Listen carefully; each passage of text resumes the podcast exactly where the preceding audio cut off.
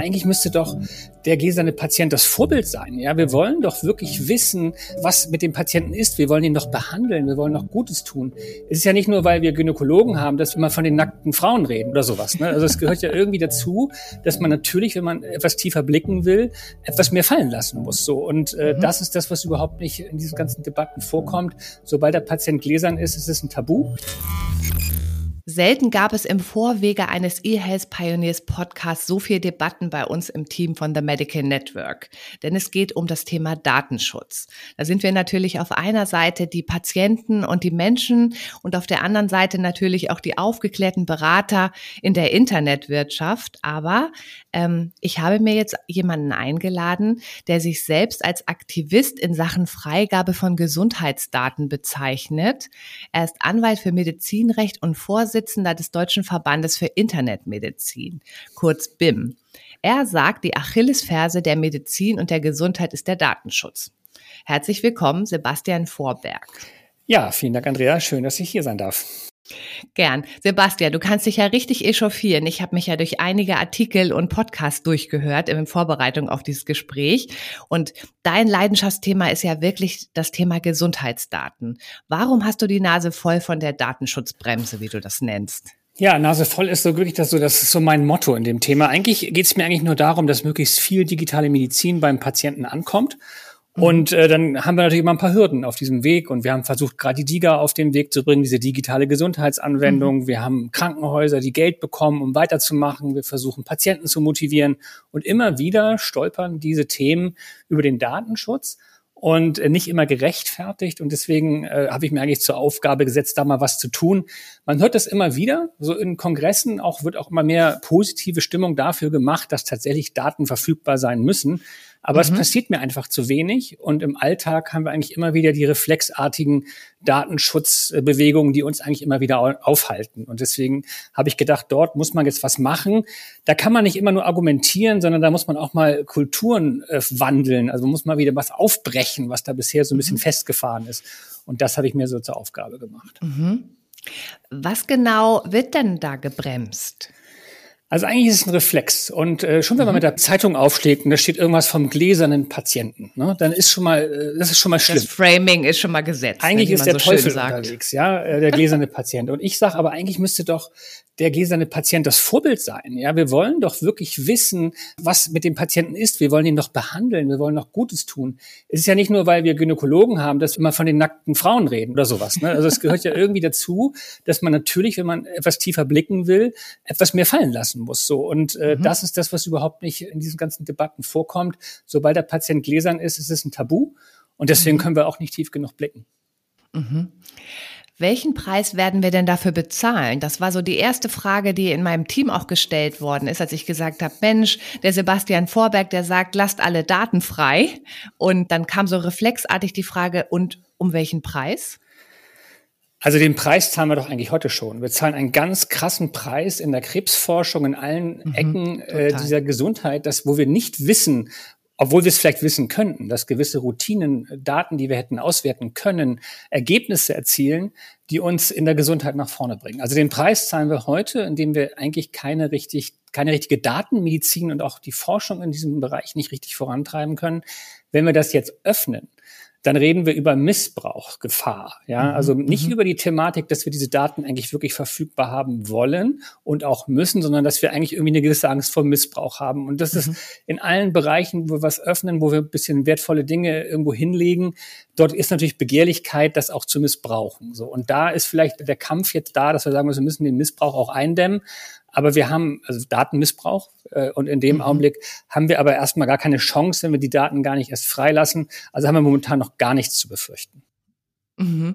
Äh, außer dass wir vielleicht nicht die Medizin bekommen, die wir schon bekommen könnten, wenn man schon eine zum Beispiel KI-basierte Datenauswertung im großen Stil auf bestimmten Krebs- oder Tumorerkrankungen machen könnte. Hattest du als Beispiel. Genau, auch. ja, davon gibt es wahrscheinlich zig Beispiele. Ja. Also und auch von der von der eigenen Nutzung, Entschuldigung, dass ich da nochmal reingehe, also mit mit Impfpass und sowas ist ja nun auch mhm. gerade eine Diskussion. Mhm. Das ist immer so mein erstes Bild in den Präsentationen, den analogen Impfpass, den ich auch immer nicht weiß, wo er ist und ob er wirklich richtig ist und ob ich den immer dabei hatte.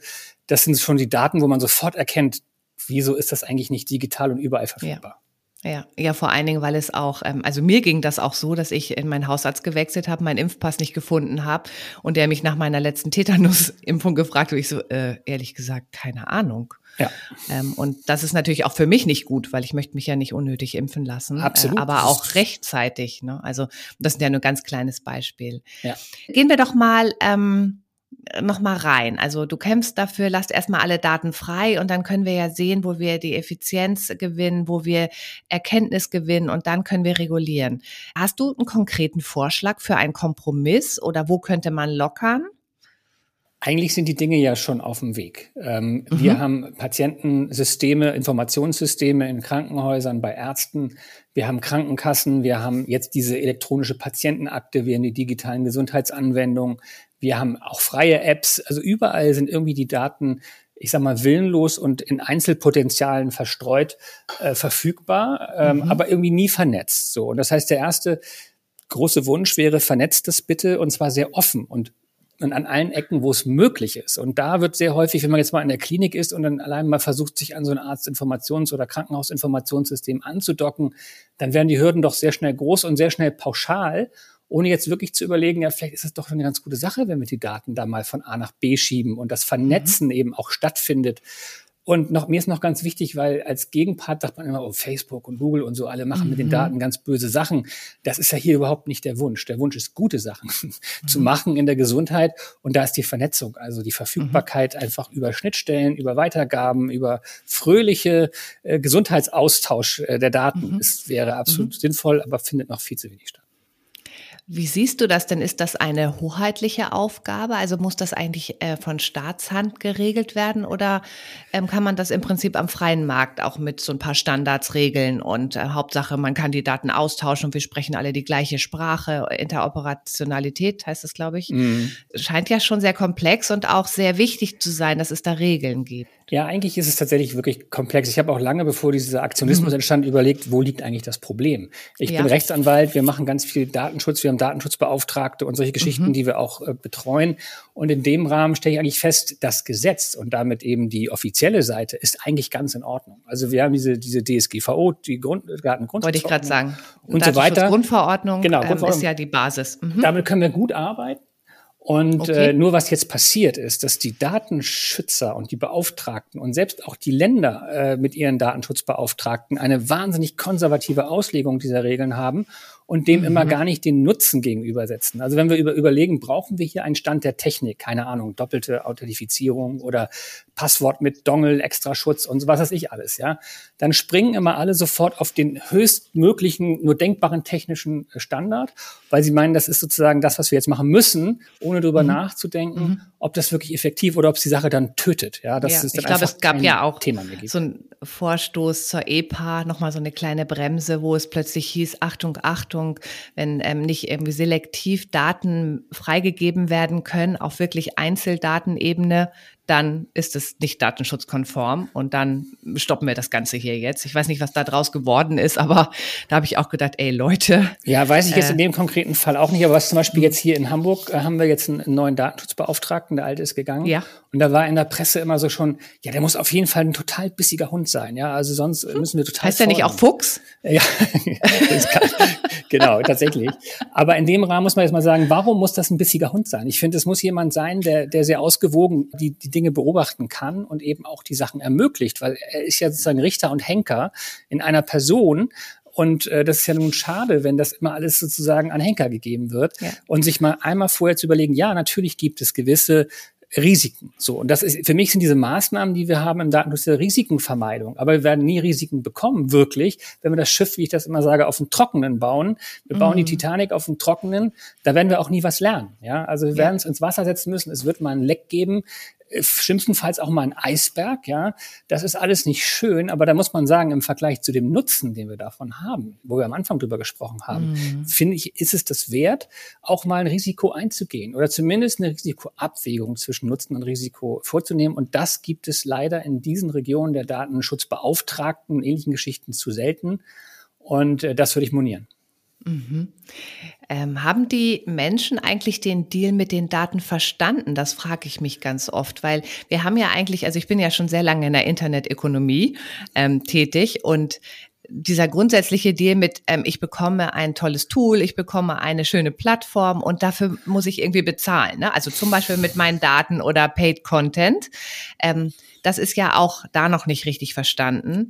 Ist es denn im digitalen Gesundheitsbereich verstanden oder was müssen wir dafür tun, um die Patienten auch mitzunehmen? Ja, das ist tatsächlich, ist es schizophren. Also der, ja. der Patient da draußen ist schizophren. Zum einen geht da raus und meldet sich natürlich bei Facebook, Instagram überall an und geht das alles mit und sagt, ach, Sie mit Datenschutz bestimmt sind mir eigentlich egal. Aber sobald es um den gläsernen Patienten oder Gesundheitsdaten geht, ist das alles tabu. Ja, also morgen weiß mein Nachbar, die Versicherung oder mein Arbeitgeber über meine Syphilis Bescheid, die ich ja nicht mal hm. eingebe da, aber oder äh, dass ich heimlich auf dem Balkon rauche. Genau, aber das ist sozusagen der, der unmittelbare Schluss. Ja, also Gesundheitsdaten ja, ja. im Netz. Ah, morgen ist alles publik und meine Versicherung Total. kündigt mir und mhm. mein Arbeitgeber fristlos, weil ich irgendwie damit mit meiner Krankheit daraus komme. Ich habe vielleicht noch gar keine. Aber wenn ich mal eine hätte, äh, dann wäre das doch wirklich ganz schlimm. Und das heißt, äh, wir kriegen da kein vernünftiges Bild und da muss man eigentlich auch viel mehr aufklären. Ja, also mhm. das tut für mich die Presse auch zu wenig. Es ist immer wieder geschürt auch. Ich finde dieses Lesen Patienten nochmal angeführt, aber da schürt man immer wieder diese Angst zu sagen, oh Gott, oh Gott, wenn wir das jetzt haben. Und die ersten Apps, die auf den Markt gekommen sind, haben das alle gespürt. Mhm oh mhm. Mensch, da ganz schlimm, äh, die haben Daten nach Amerika geschickt. Und dann ist eigentlich schon das alles den Bach runter und kaputt. Keiner weiß, was das eigentlich heißt, wenn Daten in Amerika sind. Ja, also und was das eigentlich für einen Schaden mit sich naja, bringen und kann. ob es überhaupt einen Schaden ähm, bringt. Also es wird ja ganz oft über Datenleaks gesprochen, die de facto keinen Schaden äh, verursacht haben. Also, ja. ne? Äh, gut, Datenschutz und Hacker gehen wir gleich nochmal drauf ein. Da habe ich noch so zwei, drei interessante Fragen für dich vorbereitet. Bleiben wir erstmal bei den Patientinnen. Du hast ja auch so dieses Stichwort Smart Patient durch Digitalisierung ähm, geprägt in deinen Publikationen. Hast du mal so ein, zwei so richtig gute Argumente, wie wir Patientinnen dazu bringen, dass sie wirklich auch ihre Daten freigeben? Oder dass sie auch dem zustimmen oder es sogar auch fördern? Also das Interessante ist, ähm, dass Patienten, die betroffen sind, äh, chronisch kranke mhm. Diabetiker oder ähnliche Geschichten, diese mhm. Frage äh, sofort beantworten. Ja, also das heißt, mhm. man müsste sich als Patient, wenn man nicht chronisch krank ist, einfach mal in die Lage eines Diabetikers versetzen, der jetzt wirklich auf vielen Ebenen darauf angewiesen ist, dass seine Daten, also seine aktuellen Blutzuckerwerte oder ähnliche Geschichten aktuell und überall verfügbar sind, dass sie gut getrackt werden, dass er darauf gut eingestellt wird, aber auch die Forschung daran natürlich weiter betrieben wird, was das bedeutet, vielleicht welche Blutzuckerwerte optimal sind sind. Und so jemand, ich habe mal so eine Tabelle gesehen, wo dann eingetragen wird, wenn der optimal eingestellt ist. Und dann sind da immer mhm. überall rote Flecken, wenn das mal nicht der Fall war. Ja, und wenn das ja. analog passiert, sind die ganz viele rot und diese rote Flecken sind lebensverkürzend und gesundheitsschädigend. Total. Also das macht ja diese schlimmen Nebenwirkungen bei langfristigem Diabetes 1 zum Beispiel. Ne? Genau. Und deswegen ist es total simpel und zu sagen, ja, da würde ich sagen, ja, das passt doch so. Und das kann man jetzt aber an ganz viele Ecken auch übersetzen. Viel sind natürlich so diese Companions, wenn ich eine Operation mache, meistens komme ich ja völlig unaufgeklärt dahin. Ich sag mal, wenn jemand mhm. zwei Flaschen Wasser getrunken hat vor einer Operation, besteht die Gefahr, dass er daran erstickt, ja, in der Narkose. Und so verschiedene Geschichten, wo ich sage, okay, normalerweise ist es eine Aufklärung ja drin, aber vielleicht habe ich nicht aufgepasst. Und je mehr ich das schon vorab vermitteln kann, mhm. umso besser äh, wird auch das Ergebnis und auch die mhm. Sicherheit der, der, ganzen Medizin sein. Mhm. Und ich sehe eigentlich gar keinen Grund, das aufzuhalten, denn äh, die Frage, wie viel ich getrunken habe vor der OP oder was ich da gemacht habe, interessiert ja sonst auch gar keinen. äh, dann müssen wir ja auch die Ärzte mit einbinden. Ne? Also wie profitieren denn Ärztinnen davon und wie können wir das auch schaffen? Dass, die sind ja die Vertrauensperson auch ganz oft von den Patienten. Also ich bin auch jetzt gerade operiert worden. Ich hatte ein sehr schönes und gutes Gespräch mit einer Narkoseärztin vorher am Telefon. Und die hätte mir ja zum Beispiel auch eine App noch empfehlen können ne, für die, ne, die letzten Stunden oder Tage vor der Narkose. Hat sie nicht gemacht, aber das wäre vielleicht ganz gut gewesen. Sie hat mir halt Anweisungen gegeben und ich habe das alles brav aufgeschrieben und das auch brav gemacht, aber ich war schon ein bisschen unsicher auch, ob ich was vergessen habe. Mhm. Wie können wir denn Ärztinnen auch da noch ein bisschen mitnehmen, dass sie oder Leistungserbringer im Allgemeinen, dass sie auch sich mit dem Thema überhaupt mal beschäftigen, weil man kann es ja nur empfehlen, wenn man es mal weiß. Ne? Also Ärzte und Ärztinnen sind so mein mhm. Hauptproblem. Also wir haben die sehr lange, sehr lange ja auch gut beraten. Ich mag die alle, sind alles total nette Menschen und die haben alle sehr ehrenvolle äh, Aufgaben und Absichten. Aber was diese Sache Daten und Medizin angeht, da haben die einen Reflex, der nicht auf Logik und Realismus beruht, sondern auf Verteidigungsbasis. Also mhm. ich glaube, man hat so als Arzt, ich will es Auch so diese Schweige, also was man immer bei Tatort sieht, ne? Ich berufe mich auf mein Schweigerecht und Patienten, ne? Genau. Geheimnis und so weiter. Ich pack das mal positiv. Lange haben die Ärzte gedacht, dass sie verantwortlich sind für diese Geheimnisbewahrung des Patienten und damit sich okay. auch als Stellvertreter damit, äh, damit identifiziert haben. So. Ja. Das äh, gegenüber jedem Dritten ist das ja auch vielleicht in Ordnung, aber gegenüber dem Patienten nicht. Ja? Und jetzt kommt die Digitalisierung und die bringt den Patienten ins Spiel und bringt ihn als Kommunikationspartner mhm. und auch Datenaustauschpartner ins Spiel. Und da ist der Umkehrschluss noch nicht ganz erfolgt, dass man in dem Augenblick eigentlich, wo der Patient anwesend ist, digital, alles fallen lassen kann und sagen, klar, Patient, ey, für dich machen wir jetzt alles. Und mhm. da hat der Angst, äh, der Arzt noch eine andere Angst, die ist vielleicht nicht ganz so positiv und das ist die Angst von, vor Transparenz. Der Arzt ist es auch nicht gewohnt. Also es ist ganz klar, ich gebe meine Empfehlung, es ist die Medizin ist so unfassbar äh, weitläufig und differenziert. Das kann ich nicht in meinem kleinen Gespräch wiedergeben. Und das Internet ist so bitter real, äh, weitläufig und äh, detailgetreu, so dass man einfach Angst haben muss, dass vielleicht der Patient, wenn er gut aufgeklärt ist, auch schnell versteht, dass nicht alles richtig ist, was da so passiert oder was da vermittelt wird. Und ich glaube auch, dass natürlich diese digitale Kommunikation der ärztlichen Kommunikation auf Dauer überlegen sein muss, weil mhm. einfach viel besser und intensiver die Details erörtert werden können als in der kurzen Zeit in der Praxis. Und das wird der Arzt nicht so einfach mit sich machen lassen wollen und wird sagen, mhm. ich möchte doch gerne diese Praxisebene hier heilig halten oder zumindest auch vertrauensvoll halten, um es mal wieder mhm. positiv zu sagen. Aber es wird auf Dauer nicht gehen. Man wird auf Dauer mhm. nur vertrauensvoll zusammenarbeiten können, wenn man das auch mal mitnimmt und sagt, ach, das haben Sie aus Ihren digitalen Daten. Mhm. Oder man eben das auch als Arzt abgleicht, bevor man den mhm. Patient sieht, dass man sagt, okay, das wusste ich nicht. Aber interessant, dass die vorgeschlagene digitale Diagnose eine ist, die ich bisher gar nicht kannte, so als mhm. Beispiel. Ja.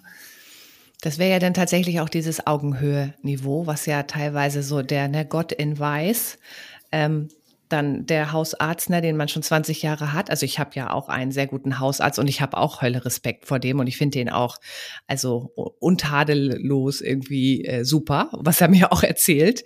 Das ist ja schon auch noch so drin, ne? auch in unserer Generation noch. Und dann auf der anderen Seite so dieses, ich habe mal gegoogelt und dann wird man ja gleich so säuerlich angeguckt.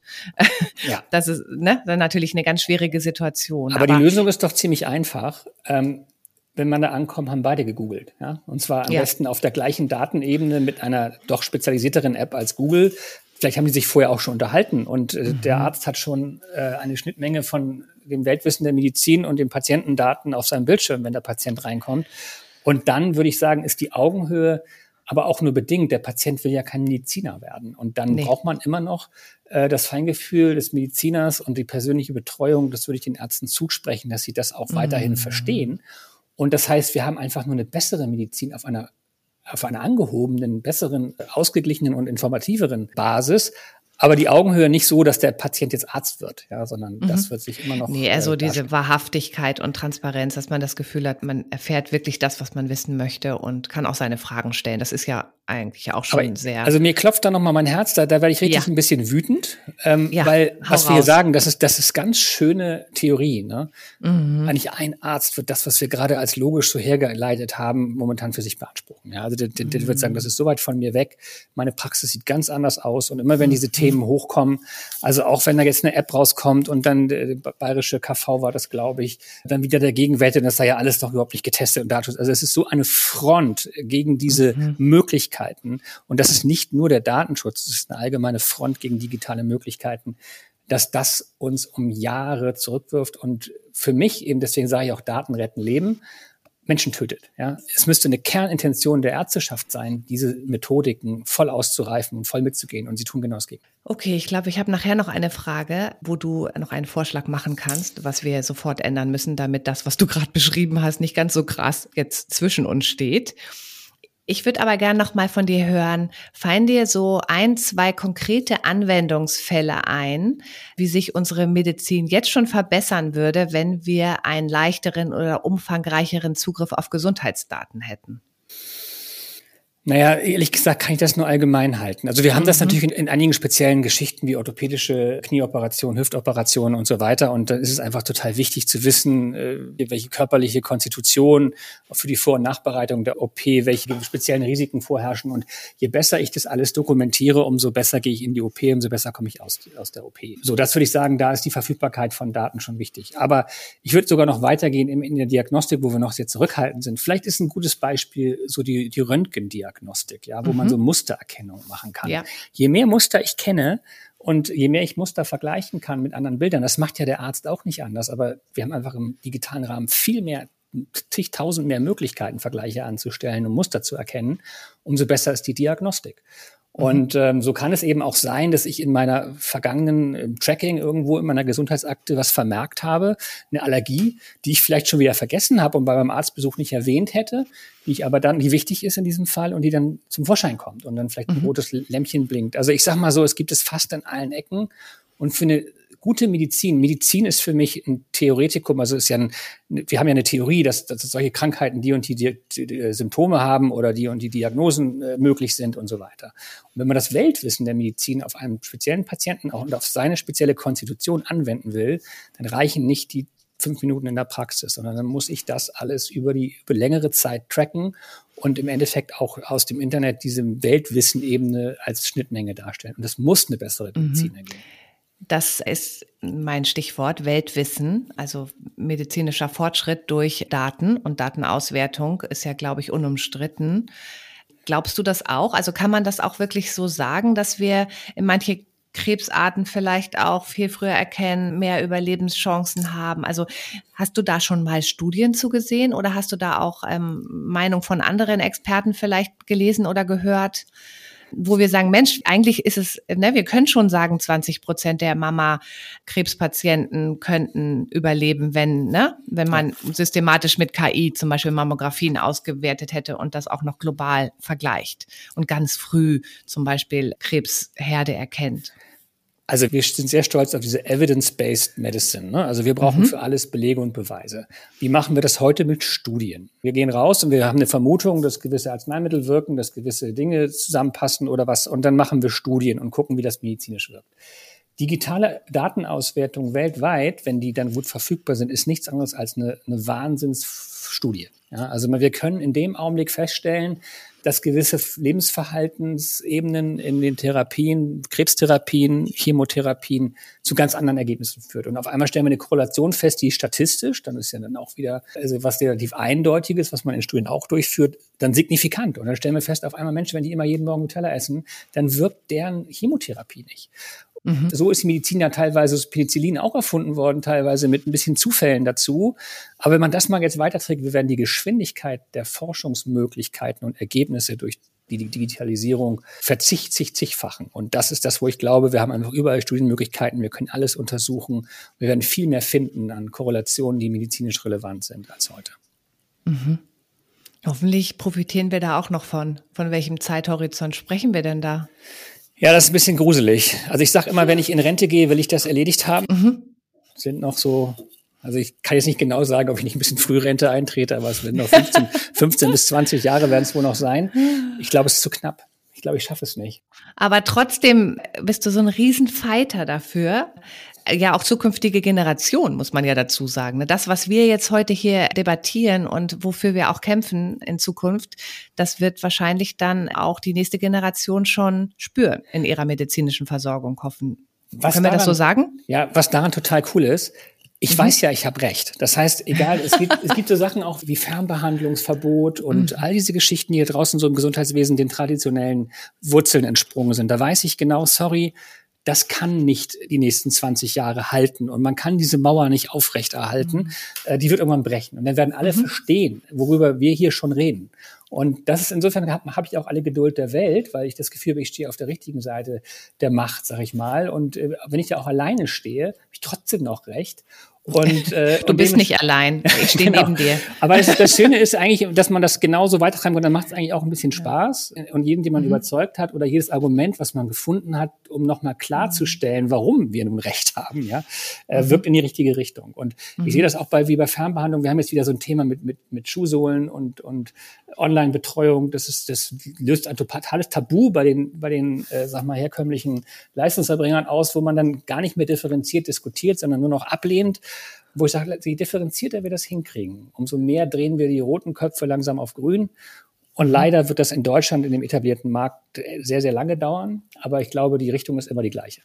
Es gibt ja auch immer wieder Hackerangriffe auf gerade digitale Gesundheitsunternehmen, Start-ups und Unternehmen, die sich wirklich auch bemühen, irgendwie Innovation in unsere Gesundheitswirtschaft zu bringen. Ich bin dann immer irgendwie so, oh, ich denke so, nein, das wirft uns jetzt wieder total zurück. Das hat ja auch fatale Folgen ganz oft. Wie siehst du das? Ist das eher gut oder schlecht für die Gesundheitswirtschaft? Ärgerlich oder hilfreich? Also ich finde Hacker und Fehler in dem System super. Das ist in der digitalen Welt immer, immer angemessen. Wir sind, wir sind im Endeffekt in der Industrialisierungswelt darauf äh, abgestellt worden, keine Fehler zu machen. Und da muss jede Schraube sitzen, das müssen wir vorher genau planen, sonst fällt das Auto auseinander und das ist doof. In der Digitalisierung sehe ich es ein bisschen anders. Es ist ein Massengeschäft, da werden immer Fehler passieren. Man kann nie mhm. alles vorhersehen. Und in dem Raum sind Hacker und auch im Endeffekt identifizierte Fehler nützlich.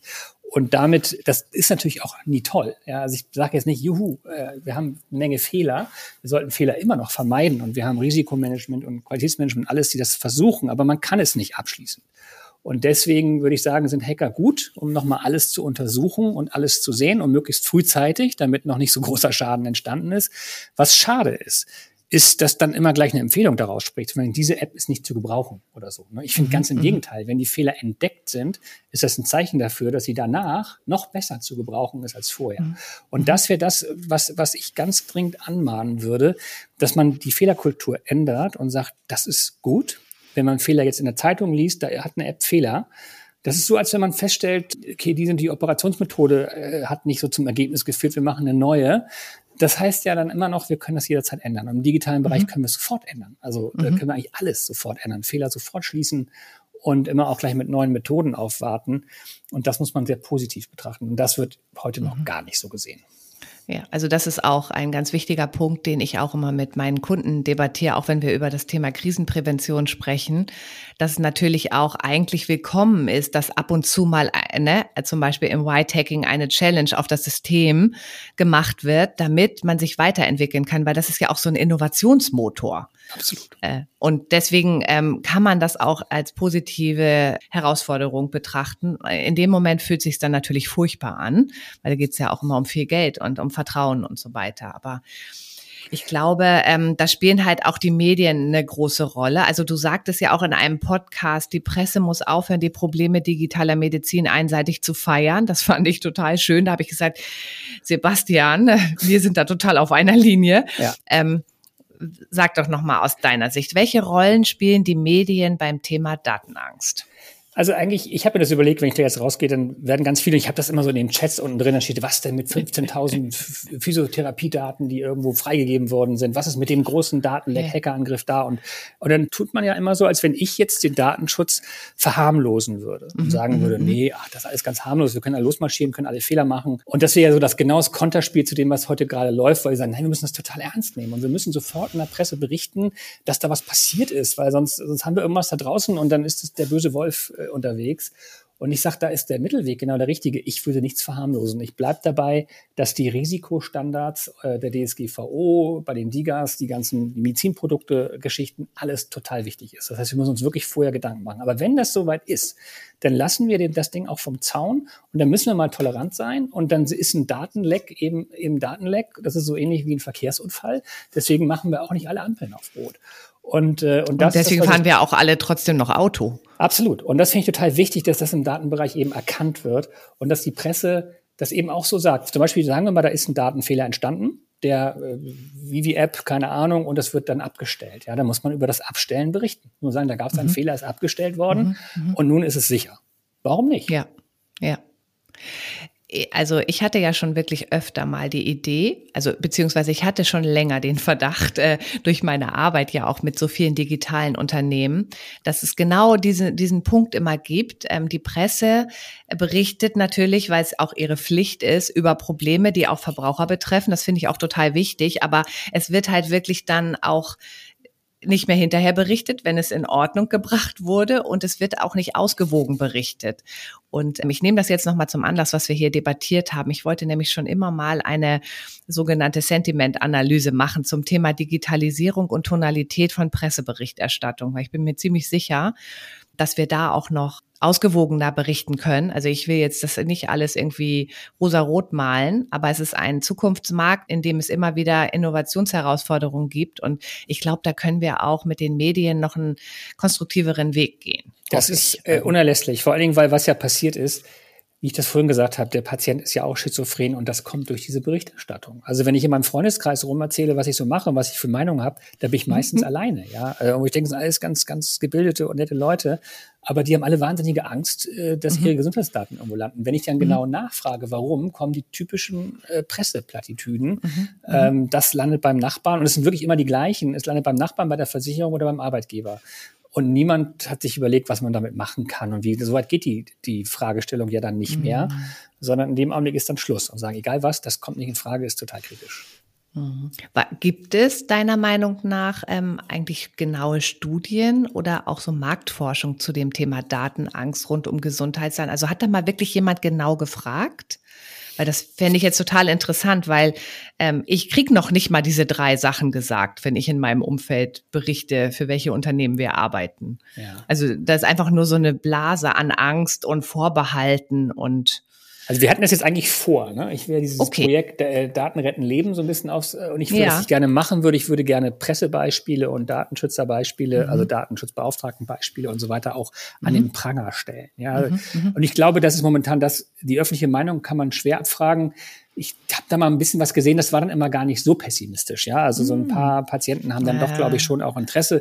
Aber es ist auch mal eine Frage, wie man fragt. Aber alleine total. Und also das, was man tut und was man sagt, wenn man von einem anderen intelligenten Menschen nach seiner Meinung gefragt wird. Ja. Ne? Also also ist noch sehr undifferenziert. Nach, äh, und äh, ich finde einfach auch, ich finde am schlimmsten ist wirklich momentan so der Pressespiegel, den ich so vor Augen habe, weil ich natürlich immer auf diese hm. Artikel anspringe. Und in der ich sage mal, allgemeinen Presse. In der, in der Gesundheitspresse ist es schon meistens ausgewogener, aber in der Tagespresse ist da einfach keine Ausgewogenheit vorhanden. Und das müsste man als allererstes schon mal abschalten, dann wird sich auch beim Patienten was ändern. Mhm. Und da finde ich auch eine schöne Schulung. Wir machen gerne auch mhm. irgendwas, wo wir die alle mhm. mal einladen. Äh, und da gibt es einfach, glaube ich, ist auch eine gewisse Aufklärungslücke, ja. die noch, die noch besteht. Es gibt ja diese tolle Strömung konstruktiver Journalismus, das kennst du bestimmt auch, also wo tatsächlich auch versucht wird, sehr lösungsorientiert darüber zu berichten, wie Menschen Dinge entwickeln und erfinden, die unsere jetzigen und zukünftigen Probleme lösen. Mhm. Und sowas, einen konstruktiven Journalismus oder ein Ressort in diesem Bereich könnte ich mir auch total gut für deine Initiative Daten retten Leben vorstellen. Also Absolut. Einfach auch ein bisschen zu berichten, diese andere Seite auch zu zeigen und zu sagen, hey, schau mal hier das Unternehmen, das Unternehmen, was bringt uns das fürs Gesundheitssystem? Was wird uns das auch als Mensch in unserer Gesundheit bringen? Nochmal so ein kleiner Sidestep. was ich daran total spannend finde, wenn ich selber darüber nachdenke, wir haben ja, ich habe so eine Tafel stehen, wo ich immer alles aufmale. Und dann haben wir immer die Ansatzpunkte gesehen und gesagt, eigentlich ist das nur so ein kleiner Schritt. Ne? Also wir, wir mhm. wollen ja nicht die DSGVO ändern, wir wollen nicht die Welt ändern. Eigentlich wollen wir nur einen kleinen kulturellen äh, Schritt voran machen in diese Richtung. Und der ist eigentlich überhaupt nicht weit. Ja? Also der, ist, der zielt eigentlich nur auf einen differenzierten Dialog ab. Mehr ist das gar nicht. Wenn wir den haben, mhm. dann haben wir in alle Richtungen mhm. gewonnen. Und deswegen ist tatsächlich so eine Initiative natürlich super, weil das mhm. ist nur eine Frage von, ich, ich denke zweimal nach und gucke mir auch die andere Seite an, was eigentlich im mhm. Journalismus ja normal sein müsste. Ja. Absolut. Aber ich kann dir schon irgendwie gleich mal was vorwerfen, äh, also äh, Information äh, ja. zur Debatte. Im Ärzteblatt wurde ja berichtet, dass die Bereitschaft zur Datenspende während Corona gestiegen ist.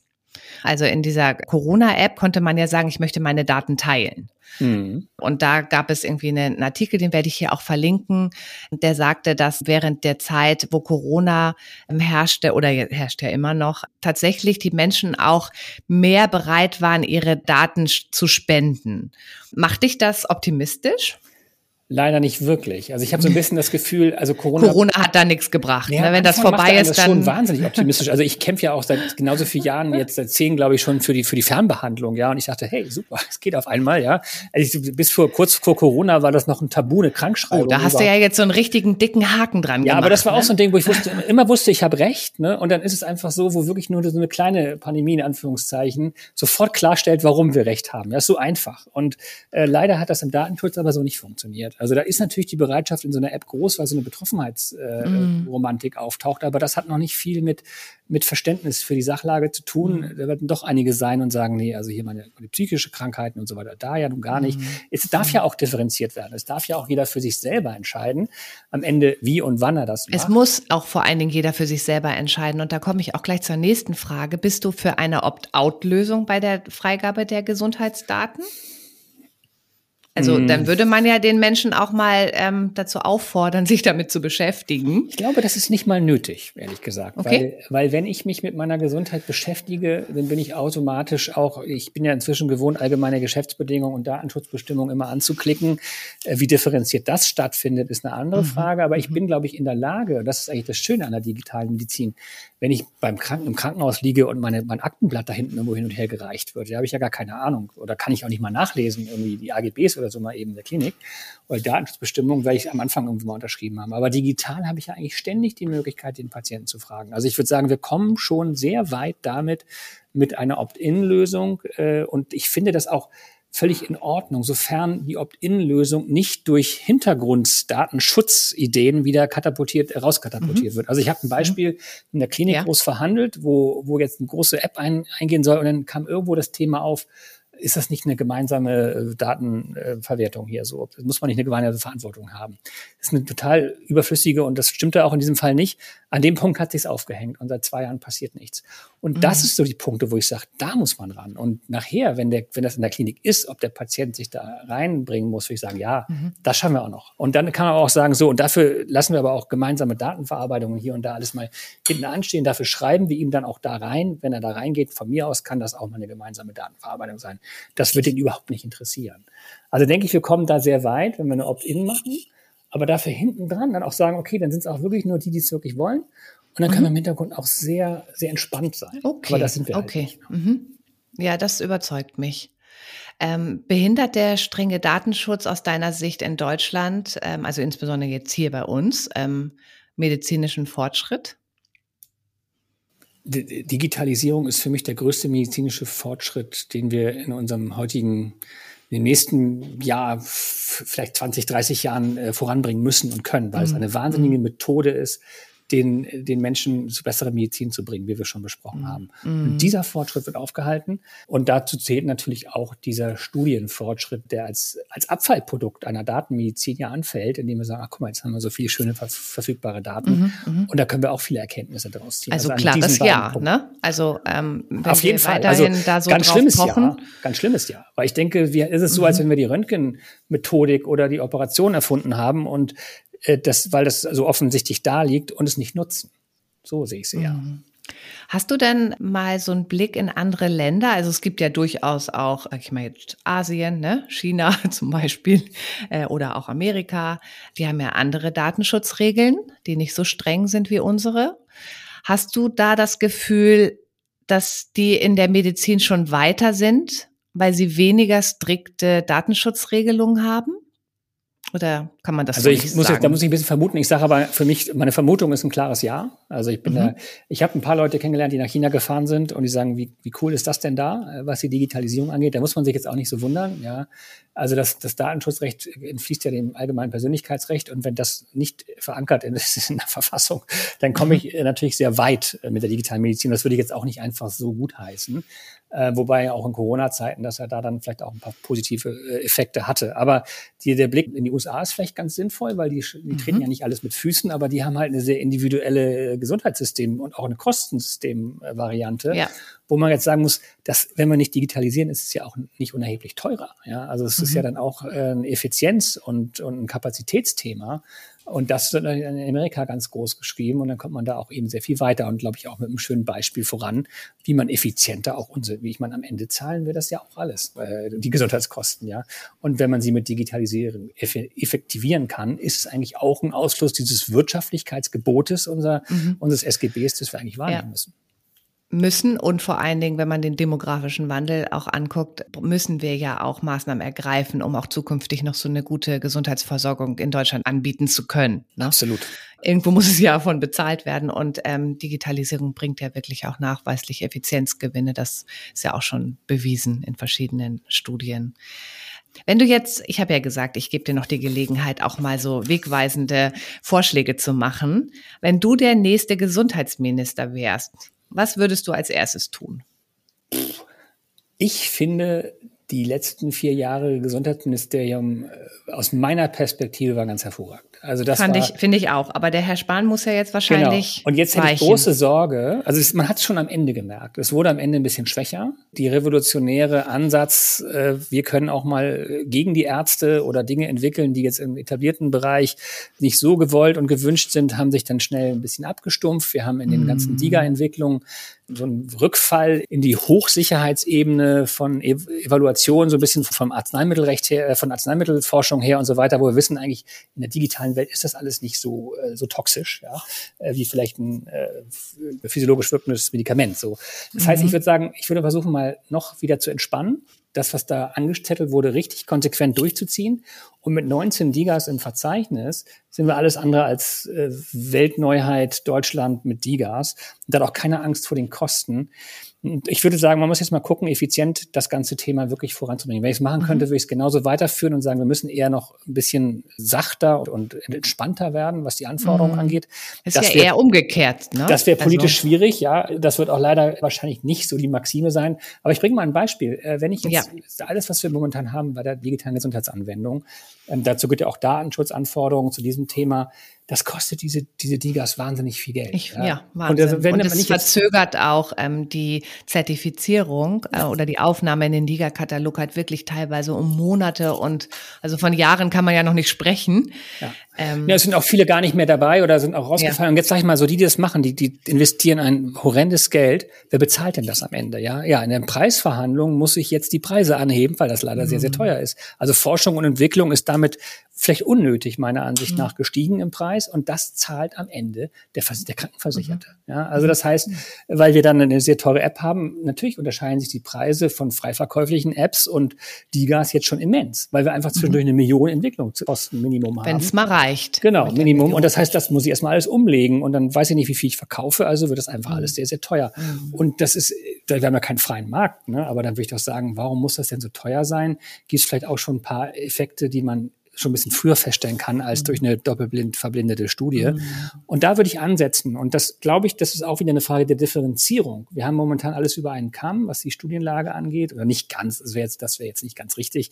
Aber wir sind immer schon wieder auf sehr Hochsicherheit und man sollte so Standards einführen, wo man sagt, okay, zum Beispiel, wenn ich ein Tagebuch führe, ja, und damit bessere Daten liefere, dann hat das für sich schon mal einen Effekt. Ja, so als Beispiel. Mhm. Den muss ich jetzt nicht mehr durch Studien nachweisen, dass ein Patient ohne Tagebuch und ein Patient mit Tagebuch äh, sich unterschiedlich in der Medizin auskennen. Ja, also das ist dann schon ganz gut. Und wenn man da gewisse Anforderungen stellt, was das mindestens mit sich bringen muss, oder auch eben Health Literacy, so die Informationssysteme, dann muss man mhm. dafür nicht immer eine Studie machen. Das wäre die Sache mhm. als ein Beispiel und das so könnte man das in die ganzen Details weiter differenzieren.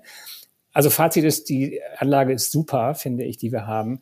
Jetzt muss sie noch auf die Straße gebracht werden. Dafür bräuchten wir eigentlich noch so eine revolutionäre Legislaturperiode wie die letzten vier Jahre und dann würden wir es schaffen. Hast du einen Wunschkandidaten? Nee, ich, ich bin da auch tatsächlich, ich halte mich da echt total raus. Das war jetzt mit, ich habe schon so viele Leute gefragt und keiner sagt mir einen Namen. Nee, ich bin da, für mich ist es auch so, dass mit Sparma eigentlich total Zufall. Ich habe das auch da, als er kam, nicht verfolgt, ob das gut oder schlecht ist. Ich da gucke mhm. mal, was kommt. Als Jurist denke ich immer, wenn da was, wenn da was ist, dann wenden wir das entweder an oder versuchen es besser zu umgehen oder irgendwas mhm. zu machen. Ähm, deswegen bin ich verhältnismäßig unpolitisch. Ich habe nur leider gar keine Hoffnung, dass es tatsächlich die Wünsche, die ich hätte, dort jetzt erfüllt werden. Mhm. Also wenn wir weiter kämpfen müssen, wenn auch wir haben noch viel zu tun. Also ich merke das auch gerade. So eine Mischung zwischen oh oh, das ist aber wirklich noch ein langer Weg und hey komm, es gibt genug Möglichkeiten einfach anzufangen. Es ist ja auch wahrscheinlich so eine Art nicht Tsunami, das ist ja so negativ. Aber wenn man erstmal so eine kleine Bewegung ähm, in den Markt gebracht hat, dann gibt es ja auch ähm, wahrscheinlich so einen Effekt, wo dann äh, auch die Wirkung immer stärker wird. Ne? Also hoffe ich mal. Und wenn du der Bundesdatenschutzbeauftragte wärst, was würdest du dann machen? Oh, da hätte ich einen Riesenspaß. Ich würde mich sogar bereit erklären, wenn man mir die Stelle jetzt andienen würde, würde ich sagen, okay, verdammt, wir müssen diesen Job neu definieren. Ähm, mhm. der, der Begriff ist schon falsch. Ne? Also es geht nicht um, um Datenschutz, sondern es geht eigentlich auch um die richtige Anwendung und richtige Übermittlung. Datenmanagement, ne? Genau, so ein bisschen in die Richtung. Ich versuche auch mal einen neuen Begriff zu finden, bin mir immer nicht so sicher, äh, wer da, welcher da wirklich sinnvoll ist. Aber Prinzip ist vor allen Dingen zu sagen, ich hätte die Aufgabe, ganz wichtig, die Verfügbarkeit der Daten äh, zu installieren in diesem System mhm. und äh, als äh, wesentlichen Wert anzuerkennen, also ich rede jetzt erstmal nur von der Gesundheitsbranche, wo man auch mal unterscheiden muss. In anderen Branchen mhm. ist das eigentlich völlig egal, ob Facebook nun äh, die ganzen Daten, das ist ja alles Privatnutzung, aber in der Gesundheit ist es halt essentiell mhm. und auch verfassungsrechtlich meiner Ansicht nach sogar verankert, so dass ich sagen muss, da muss ich mich jetzt mal ganz dringend bemühen und da muss ich von meiner Position aus. Weil wir ein Recht auf äh, medizinische Versorgung und genau. Unversehrtheit unseres Lebens haben? Oder, Absolut. Ähm, mh, okay. Absolut. Also gibt es so ein paar, ich habe das mal irgendwo mit, wir haben aus dem White Paper mal rausgebracht, wo wir die Grundrechte in die Spannend. Richtung, es gibt also sowohl Gesundheit auch, als auch das allgemeine Persönlichkeitsrecht. Also ja. ich werde ja diskriminiert, wenn ich, wenn ich als Betroffener meine Daten nicht verfügbar habe, es aber gerne hätte. Ja? Insofern der Datenschutz dann gegen mich im Endeffekt wirkt. Ne? Und dass man da eben sagt, okay, ich habe als, als so, so, so eine Position, Kommunikation muss eben auch in die Richtung genutzt werden, die Kultur mhm.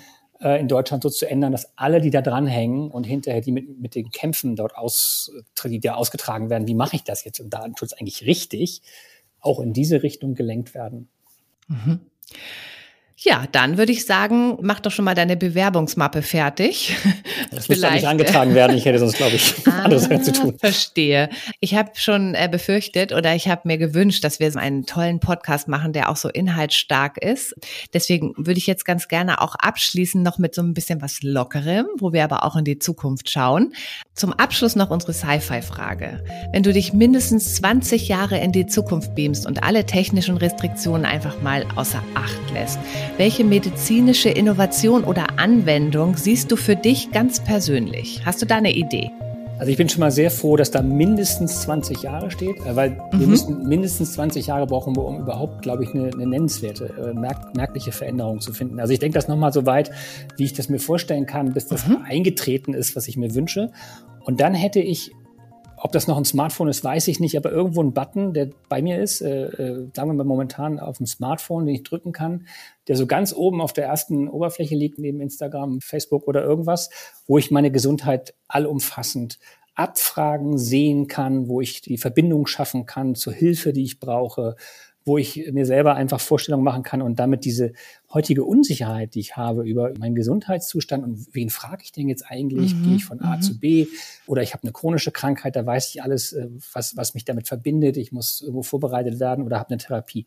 Das muss alles für mich sehr zentral über einen Zugang abgebildet werden, dass ich nicht so viel suchen muss oder was machen muss. Und das muss eigentlich sehr automatisch bis selbstständig laufen. Das wäre so mein Wunsch. Mhm. Ist es denn auch eher ein Button, der deine Gesundheit managt oder deine Krankheit?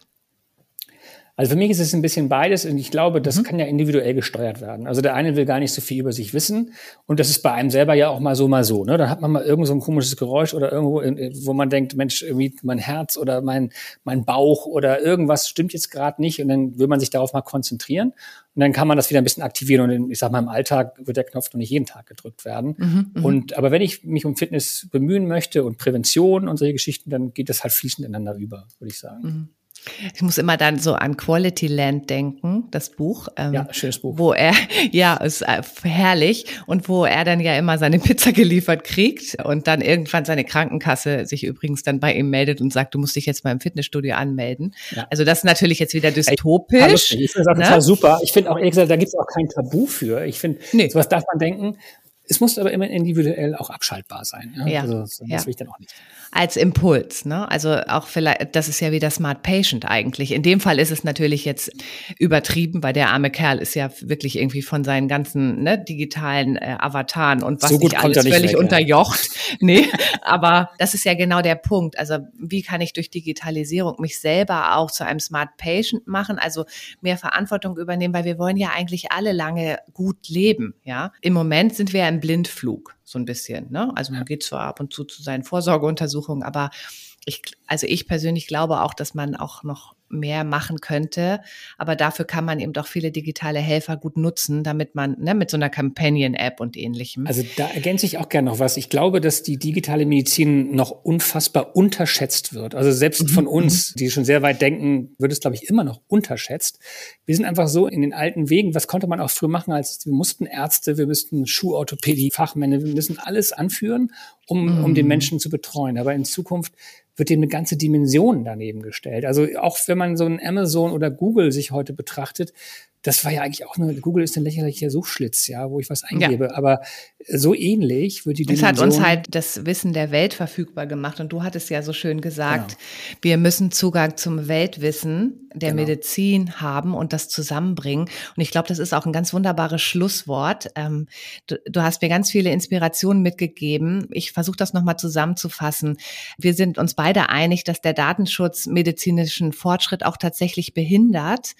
Auch vielleicht von den Medien und der öffentlichen Wahrnehmung eher angstgetrieben und Vorbehalte getrieben über digitale Gesundheit gesprochen wird. Als Beispiel hattest du der gläserne Patient. Du sagtest, das ist doch total wünschenswert, weil wir wollen doch eigentlich erkannt, geheilt oder gesund gehalten werden. Und dein Wunsch ist eine offene Vernetzung und ich glaube, wir sind uns beide einig, dafür brauchen wir auch einen kulturellen Wandel. Und ich muss es leider nochmal wiederholen. Ärzte sind das Hauptproblem. Sie haben Angst vor Datenaustausch und Transparenz. Ich glaube, da können wir auch einfach nur durch Aufklärung an beiden Seiten, beim Patienten und bei den Ärzten und Ärztinnen dafür sorgen, dass wir auch so ein bisschen Brückenbauer sind für digitale Technologien, weil wir wissen ja alle, dass die Ärzte und Leistungserbringer dazu angetreten sind, um uns zu heilen und gesund zu machen. Und das ist ja auch deren Eid und deren Selbstverständnis. Also kann es ja eigentlich nur ein Mangel an Informationen sein würde ich jetzt mal behaupten. Ja. Und ähm, da hoffen wir einfach auch noch eine ganz starke Kampagne, eine mediale Unterstützung und ein Mindshift in den Köpfen von allen Menschen da draußen. Danke dir ganz herzlich, Sebastian. Ich hoffe, ich habe das gut zusammengefasst. Ja, ähm, super, würde ich unterschreiben und auch das Appell. Klasse. Ich habe schon gesagt zu dir, dass ich eine Serie aus diesem Thema Datenschutz in der Gesundheitswirtschaft machen möchte und jetzt hoffe, dass sich jemand meldet, der die Gegenposition einnimmt. Den würde ich nämlich dann in der nächsten Folge interviewen. Ich danke dir auf jeden Fall. Alle, die diesen Podcast jetzt gehört haben, dazu noch mal eine kleine Information. Das ist ein Podcast und eine Produktion von The Medical Network. Und wir sind wirklich angetreten, um digitalen Innovationen in der Gesundheitsversorgung Gehör zu verschaffen. Ihr könnt uns auf allen üblichen Podcast-Plattformen anhören und bewerten. Und ihr könnt uns auch unter unter www.themedicalnetwork.de Vorschläge für Themen machen. Das würde ich besonders klasse finden, weil wir wollen ja die Fragen klären, die euch bewegen da draußen.